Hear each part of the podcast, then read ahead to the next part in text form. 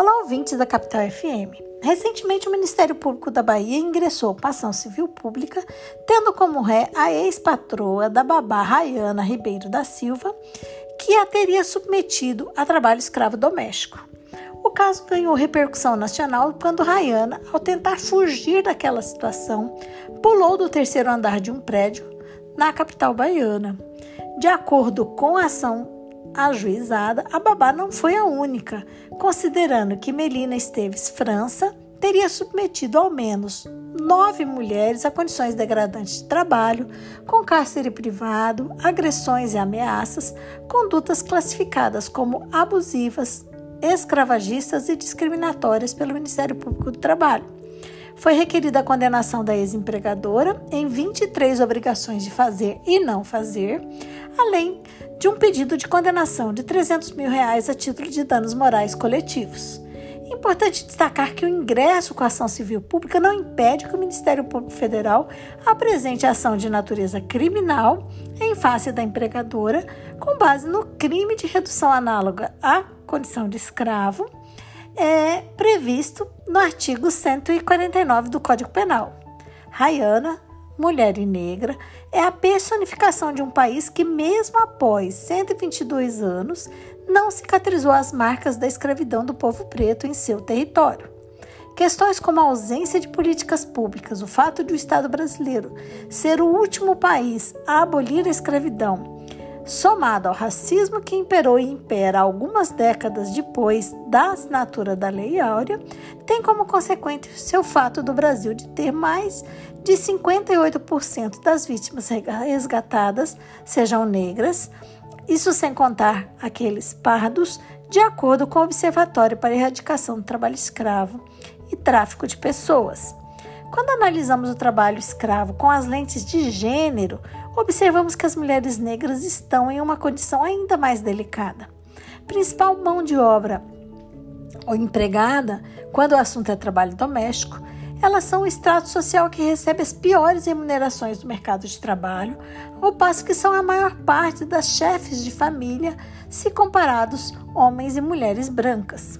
É importante recordar que o trabalho doméstico, assim como o rural, possui origens em um passado escravagista, em que as mulheres escravizadas possuíam como afazeres as funções de amas de leite, mucamas, cozinheiras, dentre outras que continuam a exercer hoje, muito embora de muito tempo depois de libertas, mas com baixíssima remuneração ou às vezes até em troca apenas de abrigo e alimentação. O famigerado quarto de empregada é uma herança de um Brasil escravocrata. Casos como o de Rayana envolvendo trabalho escravo doméstico são cada vez mais comuns no contexto brasileiro, principalmente durante a pandemia causada pelo coronavírus. A título de exemplo, no estado da Bahia foram registrados, no ano de 2021, quatro vezes mais denúncias dessa forma de escravidão moderna do que a soma dos últimos quatro anos. Relatos dessas trabalhadoras apontam que seus patrões, com medo de que a empregada doméstica contraia o vírus, impedem que ela retorne ao seu lar ou que tenha contato com qualquer outro familiar ou amigo, obrigando,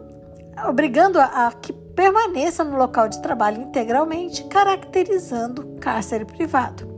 Uma das soluções possíveis para coibir tal prática seria o investimento em políticas públicas, além do aumento de operações de fiscalização.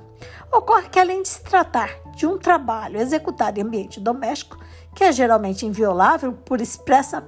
previsão constitucional, o orçamento para o combate e erradicação ao trabalho escravo contemporâneo vem sendo radicalmente é, reduzido. Apenas no ano de 2020, em plena pandemia, o orçamento destinado a essa finalidade encolheu 41%, que é o menor